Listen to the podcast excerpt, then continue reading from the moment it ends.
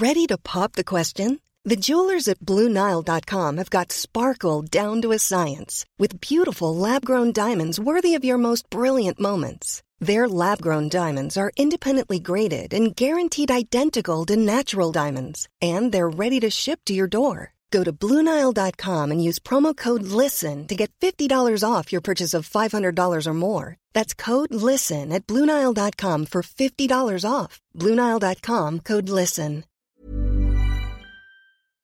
Bonjour à tous, bienvenue dans Enquête d'esprit. Alors que les projecteurs, bien sûr, sont braqués sur Israël et la Palestine, actualité tragique que l'on suit bien entendu sur cette antenne. N'oublions pas non plus qu'à 1300 km de là, plus à l'est, un peuple chrétien, l'Arménie, subit dans la quasi-indifférence générale une volonté d'éradiquer toute présence, toute trace de sa présence dans le Caucase. L'offensive de l'Azerbaïdjan a provoqué la fuite d'au moins 100 000 Arméniens du Haut-Karabakh, leur terre ancestrale. Première nation à s'être convertie au christianisme, les Arméniens sont aussi appelés le peuple de la croix mais il semblerait qu'aujourd'hui, ils soient bien seuls à porter cette lourde croix. Comment les aider? Quelles ressources spirituelles aussi leur sont nécessaires pour affronter une telle situation? De tout cela, euh, on va en parler bien sûr. Véronique Jacquier, bonjour. Bonjour Émeric, bonjour à tous. Et qui sont nos invités? Alors Philippe Souziazian, c'est pas facile à dire, pardonnez-moi. Vous êtes diacre de l'Église apostolique arménienne et historien. Monseigneur Pascal Golnisch, directeur de l'œuvre d'Orient, vous venez euh, de, sortir un livre il y a quelques semaines, hein, Chrétien d'Orient résister sur euh, votre terre aux éditions du Cherche Midi. Et puis Frédéric Pont, spécialiste de géopolitique, vous venez euh, de, rentrer là d'Arménie et vous venez de sortir aussi l'ouvrage L'Arménie va-t-elle disparaître? Ça, c'est chez Artege. Voilà, on vous retrouve bien sûr tous dans un instant, juste après euh, les infos. Et puis je le rappelle, cette émission est aussi en partenariat avec l'hebdomadaire France catholique. Tout de suite donc le JT, Somaya Labidi.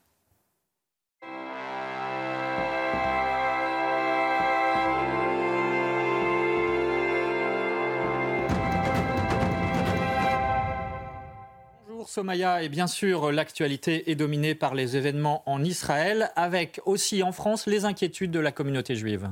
Euh, bonjour Emeric, bonjour à tous. En France, la communauté juive pleure ses victimes et exprime sa solidarité avec Israël après l'attaque des terroristes du Hamas. Mais la crainte d'une importation du conflit reste dans toutes les têtes. De nombreuses manifestations et des temps de prière ont été organisés partout sur le territoire, comme à Paris. Récit de Maxime Lavandier.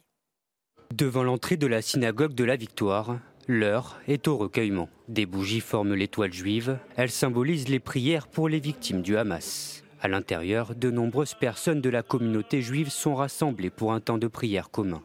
Ils ont massacré euh, des enfants, ils ont massacré des familles et il est indispensable que nous soyons là pour, euh, pour montrer qu'on n'a pas peur d'eux. Sont présents également des représentants d'autres cultes qui ont tenu à montrer leur soutien aux juifs. En France, la communauté juive craint une importation du conflit et l'augmentation des actes antisémites. Malheureusement, il doit y avoir des émeutes entre notre communauté. Et ça, ça peut arriver. Euh, c'est déjà arrivé, c'est pas la première fois. Il faut être vigilant et c'est pour ça que je pense que les autorités euh, en vont prendre compte et qui vont faire attention dans ce sens-là. La sécurité a été renforcée dans près de 500 lieux communautaires juifs. Depuis l'attaque du Hamas, le ministre de l'Intérieur a recensé plus d'une centaine d'actes antisémites. En Israël, la population a découvert cette semaine l'étendue des massacres perpétrés par les terroristes du Hamas. En plus des victimes, 150 otages sont retenus à Gaza. L'escalade des tensions menace d'embraser euh, tout le Moyen-Orient. Sur place, les églises locales et le Vatican multiplient donc les appels au cessez-le-feu. Éloi Rochebrune. Le message est celui de l'Évangile. La paix, la paix entre tous les hommes, c'est ce que martèlent dans un communiqué les représentants des églises chrétiennes de la Terre Sainte. Dans l'esprit du message divin, nous implorons tous de travailler inlassablement vers la fin de la violence et l'établissement d'une paix juste qui permettra à la Terre Sainte d'être un phare d'espoir, de foi et d'amour pour tous. À Bethléem, ville de naissance du Christ, les pèlerins sont sous le choc. Mais malgré les révélations sur l'ampleur des atrocités commises par le Hamas, ils ne perdent pas espoir, ils se raccrochent à la prière. Nous laissons euh, malheureusement, nous laissons ce pays qui est en guerre, mais nous, nous allons continuer à soutenir ce pays à travers nos prières. Pour la paix, pour les Israéliens, pour les Palestiniens, pour le monde entier, hein, les conflits qui viennent dans notre pays, encore les guerres qui n'en finissent pas l'Ukraine et tout ça. Hein. donc, euh, là pour ça, pour, que la paix puisse régner, pour que, ben, que l'homme ne soit plus un loup pour l'homme, comme on dit. Plus de 1000 chrétiens vivent à Gaza en état de siège et sous les bombes de l'armée israélienne. La paroisse locale et les communautés religieuses se démènent pour accueillir les réfugiés, mais sont déjà confrontés à une pénurie alimentaire, comme l'explique le curé de Gaza. Il y a plus de 150 personnes dans l'église et le monastère. Les sœurs religieuses aident les familles du mieux qu'elles peuvent. Nous avons un accès limité à l'électricité. Nous n'avons pas assez d'eau, donc nous l'utilisons juste pour boire. Le Vatican a lui lancé un appel à la paix dans tout le Moyen-Orient, rappelant tout de même qu'Israël avait le droit de se défendre. Le pape François a aussi imploré la libération des otages. Direction la Turquie à présent, où une nouvelle église a été inaugurée la semaine dernière à Istanbul, une première depuis 100 ans.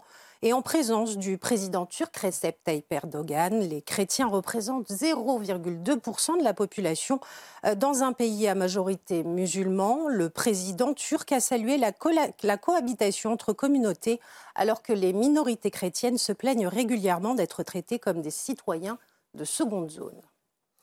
19 prêtres et religieux du, Nicaragua ont été déchus de leur nationalité depuis 2018. C'est ce qu'on apprend dans une étude américaine qui révèle l'étendue des nouvelles persécutions orchestrées par le gouvernement marxiste à l'encontre de l'Église catholique du Nicaragua. Les chiffres pourraient même être minimisés car les autorités religieuses ne dénoncent pas toujours les attaques subies. Le nouveau prix Nobel de littérature à présent, Jon Fosse est norvégien, mais c'est surtout un catholique converti. Sa conversion date de 2013. Euh, depuis, il n'hésite pas à témoigner de sa foi dans son pays. La pratique religieuse l'a notamment aidé à sortir de l'alcoolisme euh, dont il a souffert de nombreuses années. Humble, il partage également que pour lui, écrire est sa façon de prier. Écoutez. Je n'y aurais pas cru, je n'avais pas de grandes ambitions, je voulais écrire et pouvoir vivre d'une manière ou d'une autre. J'ai accepté avec joie toutes les bonnes choses qui sont arrivées, mais je n'en attendais pas grand-chose, si ce n'est que je ne voulais pas abandonner. Tout se passera comme avant, j'en suis absolument certain. J'ai commencé à écrire à l'âge de 12 ans et j'en ai 64 aujourd'hui. C'est quelque chose dont j'ai besoin. Si je n'ai rien à écrire, je ne sais pas quoi faire.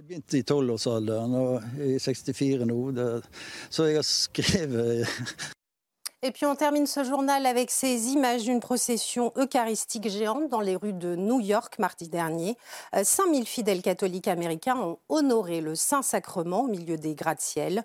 Le corps du Christ était installé dans un ostensoir doré au milieu de la foule. Pour les organisateurs du diocèse de New York, cet événement de foi populaire est une manière d'évangéliser. Merci beaucoup Somaya pour euh, ces infos. Bien sûr, nous allons parler euh, de l'Arménie, mais juste avant, bien sûr, un mot aussi euh, sur ce qui se passe en Israël, notamment parce que Frédéric Ponce, vous avez, au cours de votre carrière journalistique, beaucoup étudié cette question des chrétiens d'Orient. Pourquoi est-ce que la terre du Christ euh, est-elle une terre de conflit et de division? Le monde est devenu fou, hein, a dit le, cardinal Paroline, le secrétaire d'État du Saint-Siège. Et quelle est l'origine aussi, d'un point de vue chrétien, de cette violence qui, euh, émaille de tant de conflits? Écoutez, euh, c'est très difficile de résumer tout cela, mais une image, une terre pour deux peuples, est-ce que ça peut marcher? La terre sainte se partage aujourd'hui entre deux peuples, le peuple juif et le peuple arabe palestinien. Et donc, euh, depuis 1948, euh, des conflits qu'on croyait un peu éteints se rallument à intervalles réguliers. Et tout ça avec euh, l'environnement qui est très instable autour d'Israël et de la Terre sainte, des gens qui ont des intérêts qui ne sont pas toujours ceux des communautés ou palestiniennes ou juives, s'affrontent à travers des, des groupuscules, aujourd'hui on en qualifie certains de terroristes, à travers aussi des intérêts qui, sont, euh, euh, qui tiennent à la politique américaine, à la politique iranienne, saoudienne, égyptienne. Et donc euh, les malheureux habitants de cette terre, très convoitée, ne voient pas d'issue. on, a beaucoup parlé de la paix à une certaine époque. Aujourd'hui, je pense que les Israéliens depuis déjà quelques années, tournent le dos à la paix avec un symbole, cette clôture de sécurité qu'ils ont mis, qu'ils ont posé, euh, ce grand mur là qu'ils ont posé entre Israël et les territoires de, Cisjordanie. Et puis ils considèrent que il n'y a pas d'espoir avec les, Palestiniens. Et, de l'autre côté, chez les Palestiniens, les, positions se sont radicalisées avec ce symbole du Hamas, qui est devenu un mouvement terroriste radical, et qui prend en otage d'une certaine façon une partie de la population palestinienne. Et notamment les, chrétiens. Monseigneur Golnisch, vous avez écrit ce livre Chrétiens d'Orient, résister sur notre terre en 2016 aux éditions du Cherche Midi. Euh, quel est le sens de la présence euh, des, des, chrétiens sur place? Ils représentent 2% de la population et notamment à Gaza où ils ont fait le choix de rester, mais effectivement au milieu aussi de milices islamistes. Quel est le sens de leur présence selon vous? Alors les chrétiens ne sont plus au Proche-Orient une force politique. Un peu au Liban, mais vous voyez combien c'est difficile pour sortir de cette crise politique. Ils sont 10 millions en Égypte, une, influence, une force d'appoint. Mais sans ça, ce n'est pas une force politique. Ce n'est pas une force financière.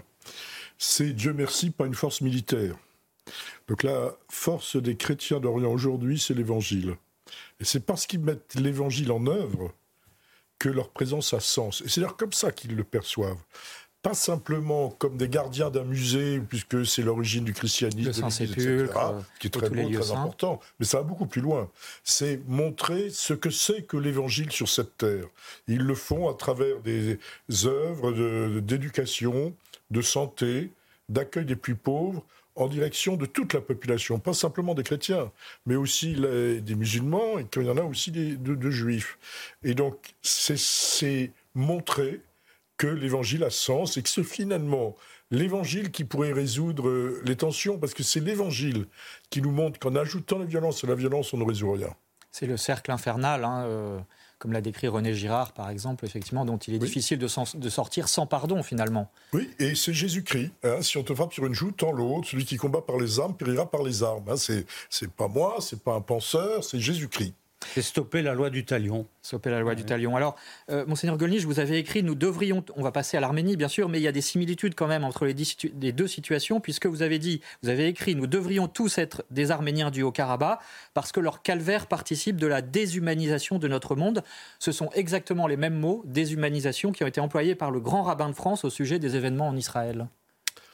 Et j'ai beaucoup d'estime pour le grand rabbin de France d'ailleurs.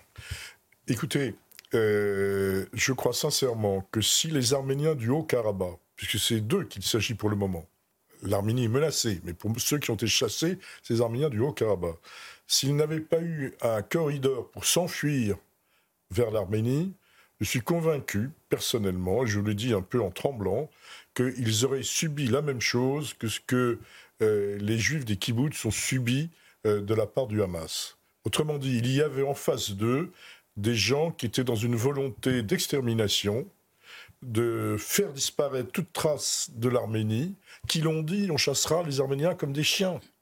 Ils l'ont dit. Voilà. Et qui étaient prêts, donc, s'ils étaient restés sur place, à les exterminer. Donc, vous voyez, ça, participe euh, du même type de, de réalité. C'est des contextes très différents, bien sûr, on le sait très bien. Mais il y a quelque chose qui est commun, qui est que on se croit autorisé à utiliser la violence extrême parce qu'on considère que notre cause est juste. Philippe Sukiassian, donc vous êtes arménien, vous êtes historien et diacre de l'Église apostolique arménienne. On imagine qu'en ce moment, euh, on vous appelle le peuple de la croix, les Arméniens, mais que cette croix, elle est particulièrement lourde à porter dans cette indifférence quasi générale de la communauté internationale. Alors avant, je voudrais euh, repartir sur ce que disait monseigneur Golnisch, c'est-à-dire que euh, les Arméniens du Haut-Karabakh ont survécu et ont été déportés.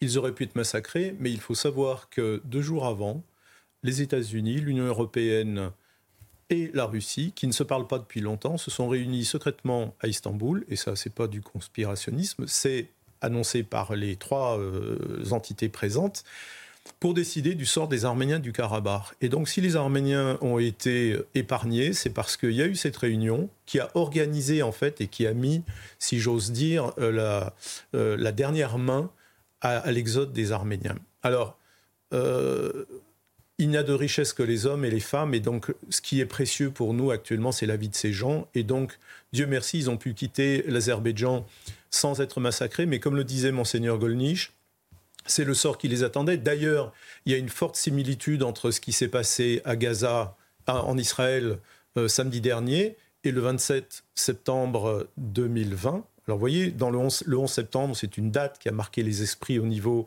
euh, planétaire universel, mais pour nous, la date du 27 septembre, lorsque un déluge d'armes vient faucher les vies des jeunes Arméniens du Karabakh, 4000 morts, 4000 morts en quelques, en quelques jours, Et je dois dire que M. Netanyahou a une forte responsabilité dans cette affaire, parce que 70% des armes, des drones, de l'armement létal qui a servi dans cette guerre venaient d'Israël.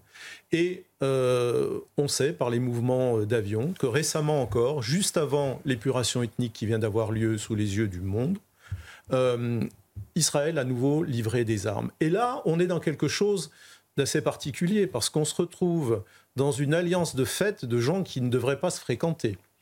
Monsieur Erdogan, Monsieur Aliyev, Monsieur Netanyahou, et y compris Monsieur Orban, là aux marges de l'Europe, voilà, qui se, qui se prétend aussi être un défenseur euh, du monde chrétien et qui euh, tient, la main de Monsieur Poutine, de Monsieur Erdogan et de Monsieur Aliyev pour quel profit, Frédéric Ponce? Pourquoi euh, ce silence, ce quasi-silence euh, de la communauté internationale? Euh, Est-ce que c'est une diplomatie des intérêts qui fait que l'Arménie est passée par pertes et profits?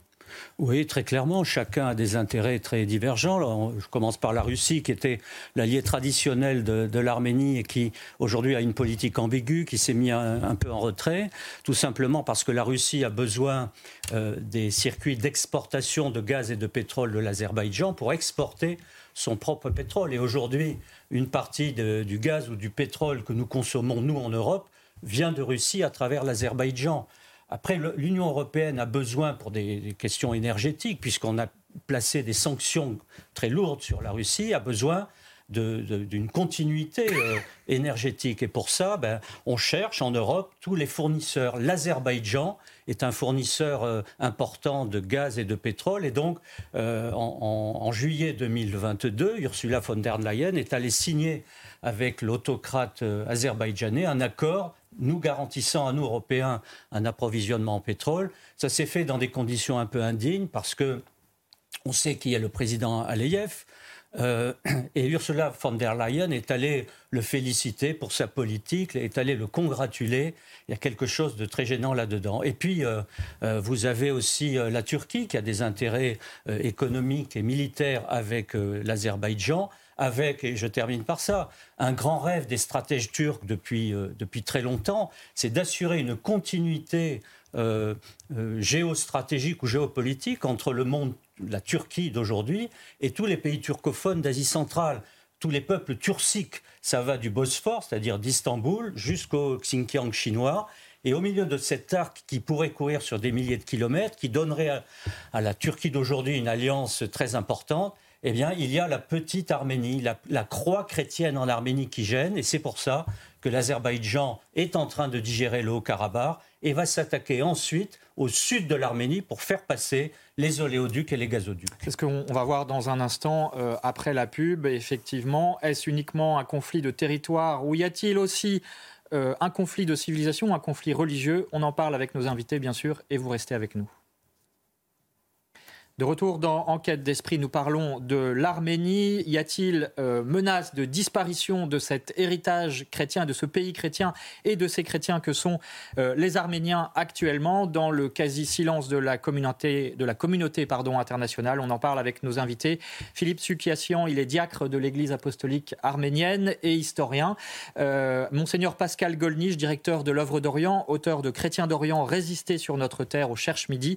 Et puis Frédéric Pons, spécialiste de géopolitique. Vous revenez d'Arménie, vous nous raconterez bien sûr, et puis euh, vous venez d'écrire, de sortir un livre, L'Arménie va-t-elle disparaître justement C'est publié chez Artege. Euh, Véronique Jacquier est avec nous, bien sûr. Vous nous parlerez de Saint Grégoire l'Illuminateur, c'est le père de la nation arménienne, on peut dire, et qui a vécu des années en prison, et c'est une expérience bien sûr fondatrice. Alors, euh, Philippe Sukiassian, première question pour vous. ce conflit, donc on a parlé des, des questions de territoire, mais est-ce uniquement un conflit une question de territoire s'agissant de l'Arménie et du Haut-Karabakh Ou euh, y a-t-il plus que ça? Certains ont employé le mot euh, d'épuration ethnique et d'ethnocide. Alors, pour nous, ce conflit euh, n'est ni territorial ni religieux. C'est-à-dire que il a une dimension religieuse, effectivement, qui est exacerbée, qui est utilisée par certains. Elle a été relancée. Alors, l'Azerbaïdjan est un État qui se dit laïque comme la Turquie, M. Aliyev est le fils d'un général du KGB qui avait, à mon avis, très peu de, convictions religieuses, et je pense que son fils n'en a pas non plus. Par contre, il sait particulièrement manipuler donc le sentiment religieux, et on a vu effectivement... C'est un pays musulman. C'est un pays musulman. Alors c'est un pays qui autrefois était bien moins musulman, c'est-à-dire qu'au moment de sa création, parce que l'Azerbaïdjan est une création moderne, il date de 1918, euh, plus de 25% de sa population était non musulmane. Aujourd'hui, elle est pratiquement musulmane à 99,9%, c'est-à-dire dans les mêmes proportions que euh, la Turquie, qui est son grand frère et protecteur. Et donc, on n'est pas pour nous dans un conflit religieux, même si euh, certains éléments peuvent faire penser à un conflit religieux. Nous ne sommes pas dans un conflit territorial parce que nous ne revendiquons pas la terre d'autrui, mais nous revendiquons, nous défendons le droit des Arméniens d'Artsakh, donc du Haut-Karabakh. C'est leur terre euh, ancestrale. C'est leur hein. terre ancestrale. Et donc, ce qu'ils demandent, c'est simplement à vivre sur leur terre.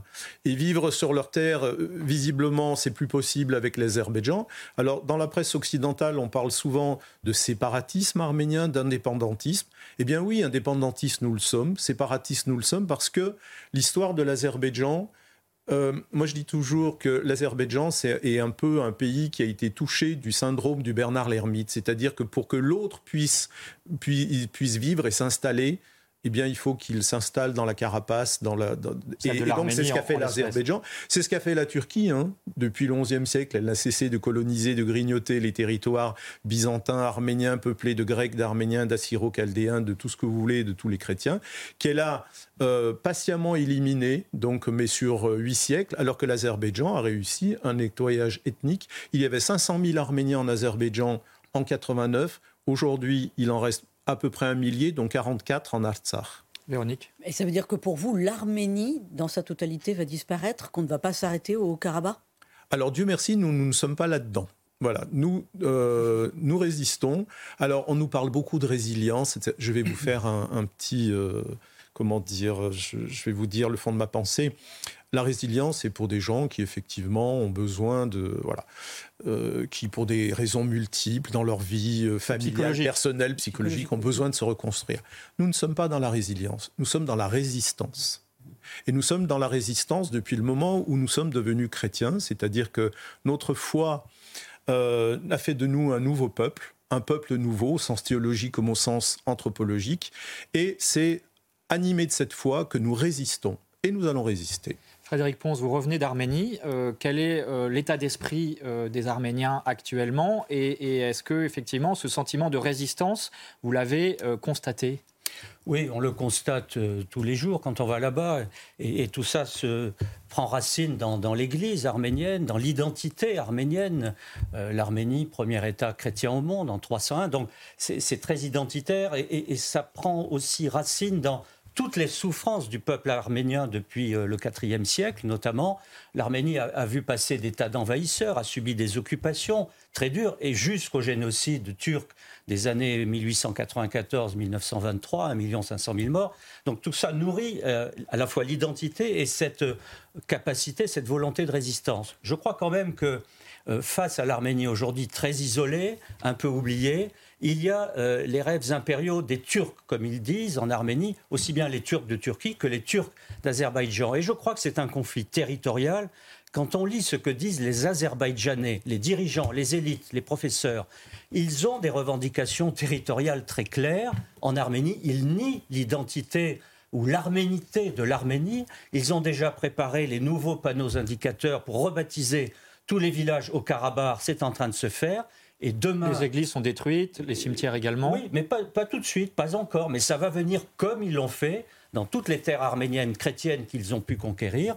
Mais ils rebaptisent tout. Et euh, dans la partie sud de l'Arménie, ce qu'on appelle le sionik, euh, il y a pour les Azerbaïdjanais des terres qui sont azéries, azerbaïdjanaises. Ils le disent officiellement. Ça, c'est un conflit. Donc c'est la prochaine étape. Mais oui, et c'est en même temps un conflit de civilisation parce que là encore, à, lire les déclarations des dirigeants azerbaïdjanais, alors que ce soit fin ou pas, que ce soit sincère ou pas, peu importe, mais ils disent très clairement que c'est un combat contre la chrétienté sur place, qui n'a pas à être là pour eux. Alors que la chrétienté est présente bien avant l'islam dans ces régions, eh bien ils disent, euh, nous reprendrons euh, ces terres au nom d'Allah, au nom d'Allah. Ils le disent toujours.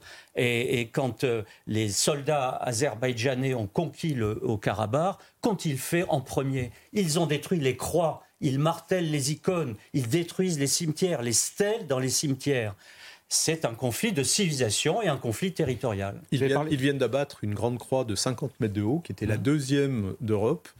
Voilà, pour le simple fait que cette croix a été plantée là par les Arméniens. Je voudrais juste dire, euh, par rapport à ce que disait Ponce, que euh, l'Azerbaïdjan désigne très officiellement le sud de l'Arménie comme étant l'Azerbaïdjan occidental, qu'ils ont créé une organisation euh, qui a pour but de, défendre au plan international les droits de ces populations qui habitaient là en Arménie, mais qui sont parties au moment de la guerre.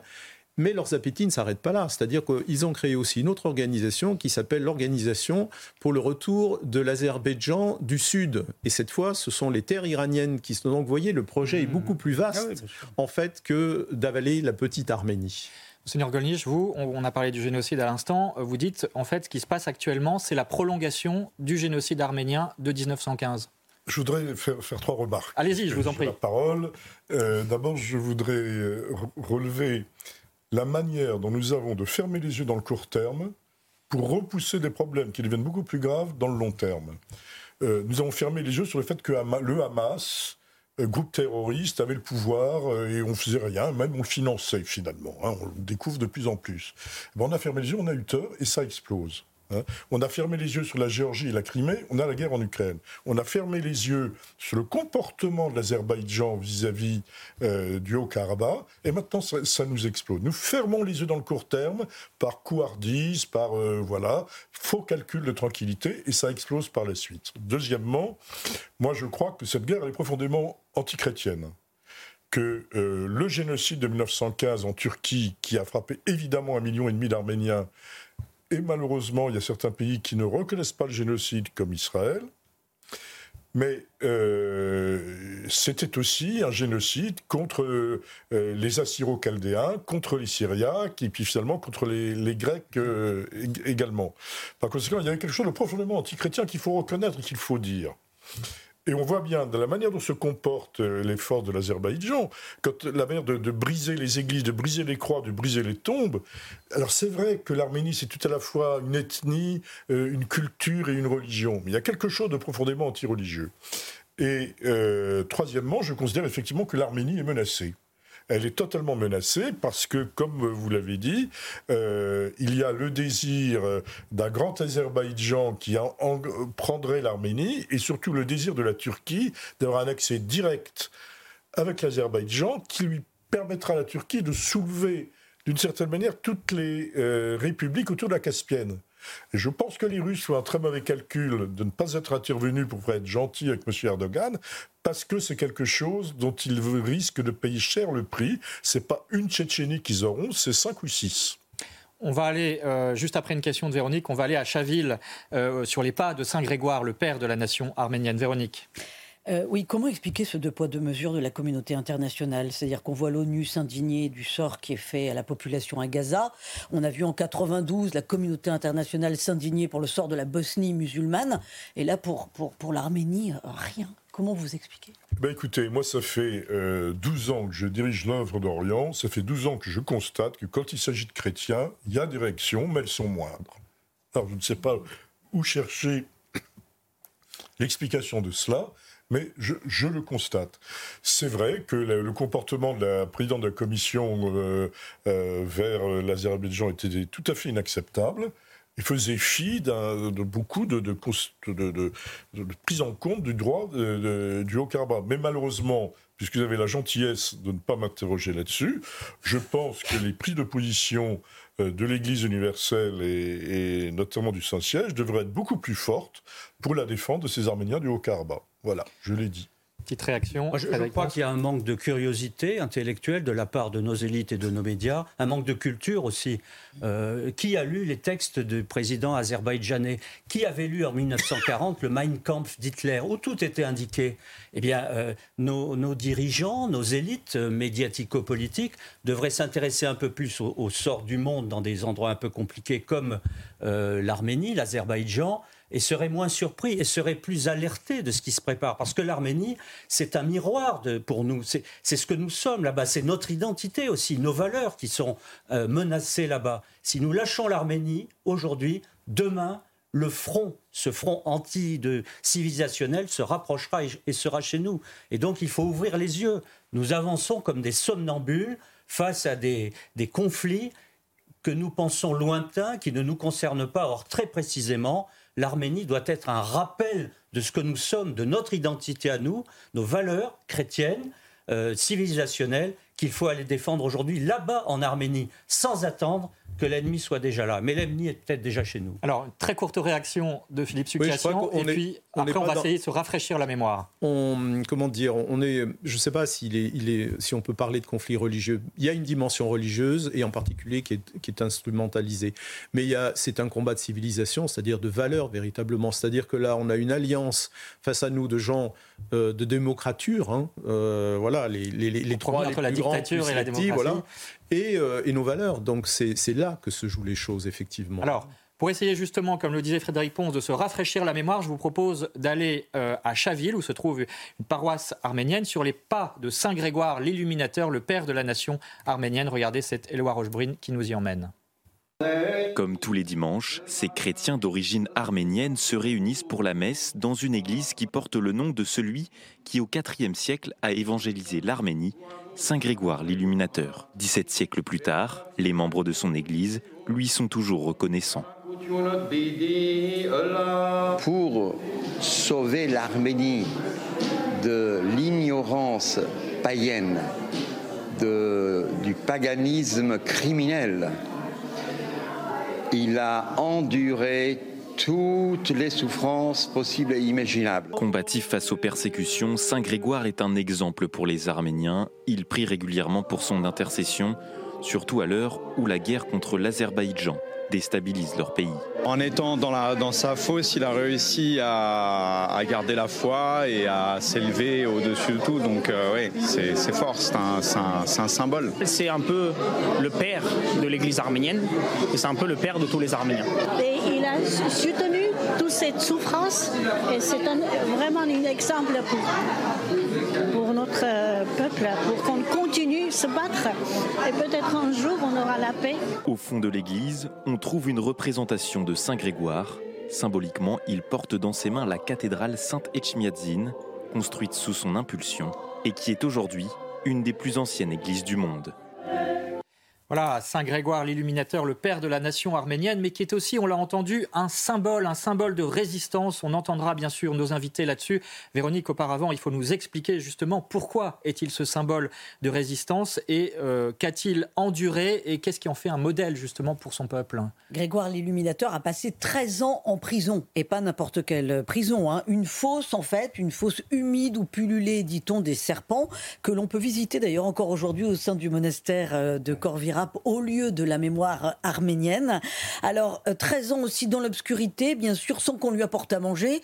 Euh, je vous l'ai dit, il aurait dû mourir, mais la Providence dit euh, qu'une vieille femme venait discrètement chaque jour le nourrir. Alors, pour autant, il faut tenir mentalement 13 ans au fond d'une fosse. Et bien entendu, s'il a tenu, c'est grâce à sa foi, grâce à sa prière, une foi qui avait bluffé le roi Tiridad, qu'il avait d'ailleurs jeté en prison. Pourquoi? Parce qu'il avait peur que ce Grégoire l'Illuminateur qui venait évangéliser ses terres avec que de nombreux disciples rencontrent beaucoup de succès. Donc il le met dans la fosse. Mais le roi Tiridad euh, au bout de 13 ans, tombe mystérieusement malade et euh, il appelle à lui euh, le fameux Grégoire qui miraculeusement le guérit et le convertit et le conduit jusqu'au baptême. Mais c'est comme Clovis en France, c'est le baptême d'un roi, Tiridad, et de tout un peuple le même jour en 301 et c'est ainsi que l'on parle du baptême de la nation arménienne, en plus bien sûr de celle d'un roi. Et ce, 75 ans avant la conversion de l'Empire romain, c'est dire à quel point... Euh, euh, chrétiennement, c'est très très fort ce baptême. Alors Grégoire, modèle de résistance grâce à sa foi, modèle aussi euh, quant à son rôle d'illuminateur. Pourquoi on l'appelle illuminateur? Eh bien parce qu'il a fait quelque part passer l'Arménie des ténèbres à la lumière. Et puis surtout, le christianisme a été un vecteur d'évangélisation, d'alphabétisation, de connaissance et de lecture des Écritures saintes. Et c'est ainsi qu'on a construit non seulement une mentalité de résistance, mais aussi une mentalité d'espérance envers et contre tout. Merci Véronique. Alors justement, euh, on va essayer d'explorer ces, deux dimensions, hein, à la fois de la résistance euh, du peuple arménien et euh, de la lumière qui l'habite. Philippe Sukiassian, comment cet héritage de Saint-Grégoire, dont on vient d'entendre parler, s'est transmis et, continue de vivre aujourd'hui? Oui, tout à fait. Et moi, je vais reprendre l'exemple de, de, la population arménienne du Karabakh. C'est une grande première, malheureusement, dans notre histoire. Cette population arménienne du Karabakh est la seule qui a résisté pendant toutes les, périodes d'occupation euh, musulmane et ensuite russe. Jamais, jamais les Arméniens du Karabakh n'ont quitté leur région. Ils sont là depuis 5000 euh, ans. Et puis surtout, cette terre, comme le disait Monseigneur Golnisch et, et M. Ponce, c'est une, terre chrétienne euh, très tôt, dès les temps apostoliques. on sait qu'un certain Élisée, qui était un, un disciple de l'apôtre Thaddée, a évangélisé la région, l'Albanie du Caucase, une partie de l'Arménie. On sait que hum, le petit-fils de Saint Grégoire l'Illuminateur a été choisi pour devenir un des premiers catholicos de l'église d'Albanie et qu'il est mort martyr. Et à ce propos, d'ailleurs, je voudrais dire que sa tombe, malheureusement, euh, se trouve aujourd'hui, euh, les Arméniens disent en captivité, puisque sa tombe se trouve dans le monastère d'Amaras, qui est au sud du Haut-Karabakh. Et on a les plus grandes inquiétudes hein, pour tous ces lieux saints. Euh, tout à l'heure, M. Ponce disait ils vont pas les détruire tout de suite. Alors, ils vont peut-être pas les détruire tout de suite, mais il y a un travail qui se fait sélectif, c'est-à-dire qu'on a commencé par détruire des églises euh, après la guerre de 2020 en disant mais ce sont des créations récentes, ça n'a rien d'historique, etc. Donc on peut les détruire. C'est la cancel culture version caucasienne. Voilà. Et puis euh, après on a commencé un travail de hum, comment dire de transformation de ces monuments, de transformation par des écrits. Hein. On publie des livres pour expliquer que tout cet héritage c'est l'héritage des Albaniens du Caucase et que les Arméniens les ont falsifiés en, créant des, inscriptions euh, arméniennes tardives, etc., etc. Donc je pense qu'il va y avoir effectivement une phase on va dire où euh, l'Azerbaïdjan se sent observé, où il se passera peut-être pas grand-chose, mais on sait alors l'intention est là. L'intention est là. Au moment de la guerre de 2020, les soldats azerbaïdjanais se lâchaient, c'est-à-dire que les réseaux sociaux étaient inondés d'images sordides, ignobles de massacres d'Arméniens, mais aussi de profanation d'églises, où ils entraient dans les églises, bouleversaient euh, les églises, euh, priaient. Aujourd'hui, le gouvernement azerbaïdjanais sait, euh, a mis, on va dire, en garde tous ces soldats et plus rien dans les sources ouvertes ne nous permettent aujourd'hui d'accéder à, ces lieux. Frédéric Ponce, ce que vous avez pu constater sur place, hein, je rappelle que vous revenez d'Arménie, c'est est-ce qu'on est dans la déréliction parce qu'effectivement la situation est extrêmement grave et périlleuse, ou est-ce que cette petite lueur, cette flamme de résistance, elle continue? Vous l'avez observée alors, quand on va dans le sud de l'Arménie, à Goris, où sont arrivés les flots de réfugiés qui commencent à être répartis dans toute l'Arménie, euh, on voit euh, chez les gens, les réfugiés qui restent, une, souffrance euh, indicible. C'est frappant, c'est très, très émouvant. J'en tremble presque encore parce que le, regard de ses parents, grands-parents, alors que des enfants jouent, la fatigue physique et, et mentale de ces gens-là fait peine à voir, vraiment et en même temps, on voit chez eux la volonté de continuer à vivre parce qu'il y a les enfants. Et quand on peut parler avec eux, c'est difficile parce qu'ils euh, ne parlent ni l'anglais ni le français. Euh, il faut avoir un interprète. Quand on peut parler avec eux, ils se raccrochent toujours à la foi, à l'Église. Et ça m'a rappelé euh, les chrétiens de la plaine de Ninive en Irak, les chrétiens chassés de Mossoul et de tous les villages. Ils, ils acceptaient de tout perdre, sauf la foi. Et j'ai retrouvé la même capacité de résistance spirituelle, religieuse. Après, au fond des âmes, je ne sais pas ce qu'il y a, mais que j'avais vu euh, en Irak. Et il est frappant de voir que pratiquement tous les gens qu'on rencontre portent une petite croix. C'est un peu fini chez nous. Euh, au rétroviseur des voitures, il y a toujours la croix qui pend. Et les plus lettrés, ceux qui sont plus capables de réflexion, reviennent à Saint-Grégoire et disent, mais toutes les souffrances de Saint-Grégoire, d'une part, c'est les souffrances de l'Église, c'est les souffrances du peuple arménien depuis deux millénaires. Ces souffrances ne nous ont pas empêchés de continuer à vivre dans nos montagnes. Et à partir de là, nous savons, avec l'aide de la foi, que nous arriverons à surmonter cette nouvelle épreuve.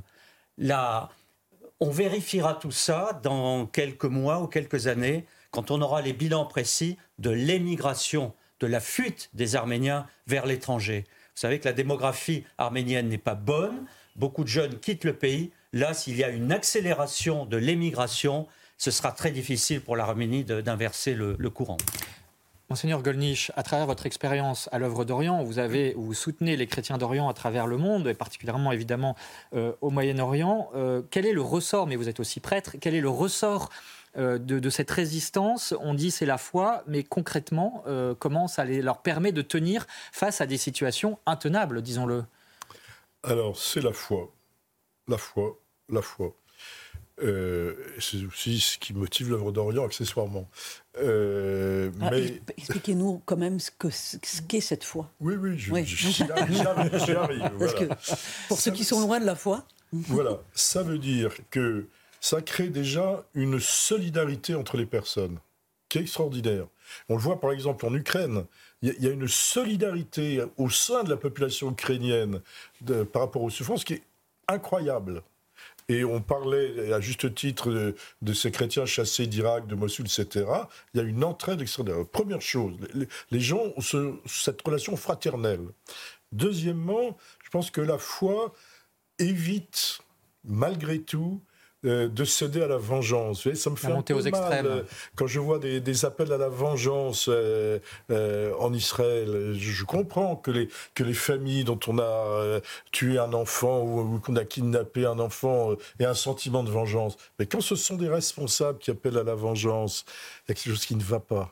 Bon, la foi chrétienne doit éviter de céder à la vengeance. Et vous savez, on en a eu des témoignages de chrétiens en Irak qui, qui auraient pu céder à la vengeance et qui ne l'ont pas fait. Et troisièmement, ce qui me semble très important, euh, c'est qu'ils ont du recul par rapport à l'actualité immédiate. C'est-à-dire que euh, la foi, et elle, elle regarde le temps long, à la fois la mémoire et le temps long devant nous, et par conséquent, nous ne pouvons pas refermer un dossier parce que euh, les chaînes d'information l'ont refermé, quelle que soit la qualité des chaînes d'information. Voilà, par exemple, le Haut-Karabakh, oui, maintenant, euh, les chrétiens sont partis. Ils sont pas partis pour toujours. Le Haut-Karabakh, il reste ce qu'il est, c'est-à-dire une terre arménienne. Et par conséquent, nous devons regarder le temps long et réfléchir et travailler aux conditions pour lesquelles il y aura un retour possible. Excusez-moi, je suis non, non, je vous en prie. Je cite simplement un peuple. Alors, mes amis chrétiens d'Orient n'aiment pas mon exemple, mais je le cite quand même. Moi, je connais un peuple au Moyen-Orient. Il a quitté sa terre en 64 parce qu'il en a été chassé. Hein. Il revient en 1948. Donc quand on me dit ils ne reviendront jamais, etc., mais arrêtez, ils reviendront jamais, oui, dans trois mois, dans six mois, dans un an, dans deux ans. Mais que sera cette région dans 20 ans, dans 50 ans, dans deux siècles? Je ne sais pas. Et donc nous devons apprendre, et la foi y aide, à regarder les choses euh, sur le temps long et sur l'espérance. La foi, elle C'est aussi sur l'éternité, finalement. l'espérance à, regarder. Moi, j'ai de l'espérance pour le Haut-Karabakh, alors que euh, toutes les, tous les analystes diront c'est fini, c'est fichu. Eh bien, non. Alors justement, il nous reste quelques minutes. J'aimerais entendre nos deux autres invités sur cette dimension d'espérance. Évidemment, euh, dans votre livre, Frédéric Pons, vous parlez de la petite espérance chère à Charles Péguy, euh, l'écrivain. Euh, où réside-t-elle aujourd'hui pour les Arméniens? Je crois qu'elle réside dans ce que les Arméniens vivent en ce moment. Et je rebondis ce qu'a dit monseigneur Golnisch. la foi, l'espérance se nourrissent en ce moment d'une formidable solidarité, fraternité entre Arméniens. J'ai été frappé de voir sur place euh, combien il y a d'initiatives en Arménie même, de la part d'Arméniens, à l'égard de leurs frères euh, persécutés ou chassés de leurs terres. Partout des initiatives. Euh, des, hôteliers ouvrent des chambres gratuitement, comme ça, des distributions de nourriture, de vêtements. C'est tout le pays qui est concerné. Et puis j'ajoute à cette solidarité fraternelle toute la diaspora. Euh, le Fonds arménien de France et toutes les organisations, je ne vais pas en citer, plus toutes les organisations comme l'œuvre d'Orient et d'autres, sont extrêmement présentes. Et ça, ça fait du bien aux Arméniens. Vous dites aussi qu'il faudra une réforme intellectuelle et euh, morale pardon, euh, de la, des Arméniens eux-mêmes. il y a l'urgence, mais je crois sincèrement, c'est ce que j'essaie d'expliquer dans mon livre, que les Arméniens sont devant leurs responsabilités, les élites sont devant leurs responsabilités. Comment ont-ils pu perdre le Haut-Karabakh comme ça? Comment ont-ils pu tout céder? Comment euh, n'ont-ils pas su développer l'Arménie, qui reste un, État pauvre, avec euh, une, industrie, une agriculture euh, en très mauvais état Et donc, pour arriver à s'en sortir sur le long terme, euh, il faut une vraie réforme, euh, réforme des élites. intellectuelle, morale des élites. Et puis, euh, il faut aussi, sur des domaines très précis, aller très vite. Je pense à la politique familiale, à la démographie, pour faire rester les Arméniens chez eux. C'est vital. Autrement, ils seront balayés comme toutes les minorités du Moyen-Orient. Philippe Sukiassian, le mot de la fin. moi, j'inviterais, j'inviterais tous nos téléspectateurs à lire et à relire, qu'ils soient arméniens ou qu'ils soient pas arméniens, les psaumes 78 et 79 qui me nourrissent beaucoup actuellement. Voilà, face à la barbarie, il y a l'amour, il y a l'amour euh, de Dieu, l'amour du Christ. C'est l'espérance des Arméniens. Merci, merci à tous pour avoir éclairé cette douloureuse situation. Philippe Sukiassian, je rappelle que vous êtes historien et diacre de l'Église apostolique arménienne. Monseigneur Pascal Goldnich, avec euh, l'œuvre d'Orient, l'aide aux chrétiens d'Orient, dont vous êtes le directeur. Et puis Frédéric Ponce, euh, votre ouvrage qui euh, vient de sortir, L'Arménie va-t-elle disparaître? C'est publié chez Artege. Et puis Véronique, dernier conseil de lecture. France catholique, bien entendu, qui fait sa une sur la crise de la foi dans l'Église, qui peut peut-être expliquer finalement toutes les crises que vit l'Église d'une façon cyclique, mais c'est très humain. Voilà, euh, entretien, grand entretien avec Monseigneur Marcaillé, évêque de Bayonne, euh, qui sera en plateau la semaine prochaine euh, pour Enquête d'esprit. Sur parler du mystère de l'Église. Et France catholique, c'est sur abonnement et sur france-catholique.fr. Voilà, merci à vous d'avoir suivi cette émission. Merci aussi à Aurélie Lucano et aux équipes techniques de CNews. Très bonne journée à tous. L'info continue, bien sûr.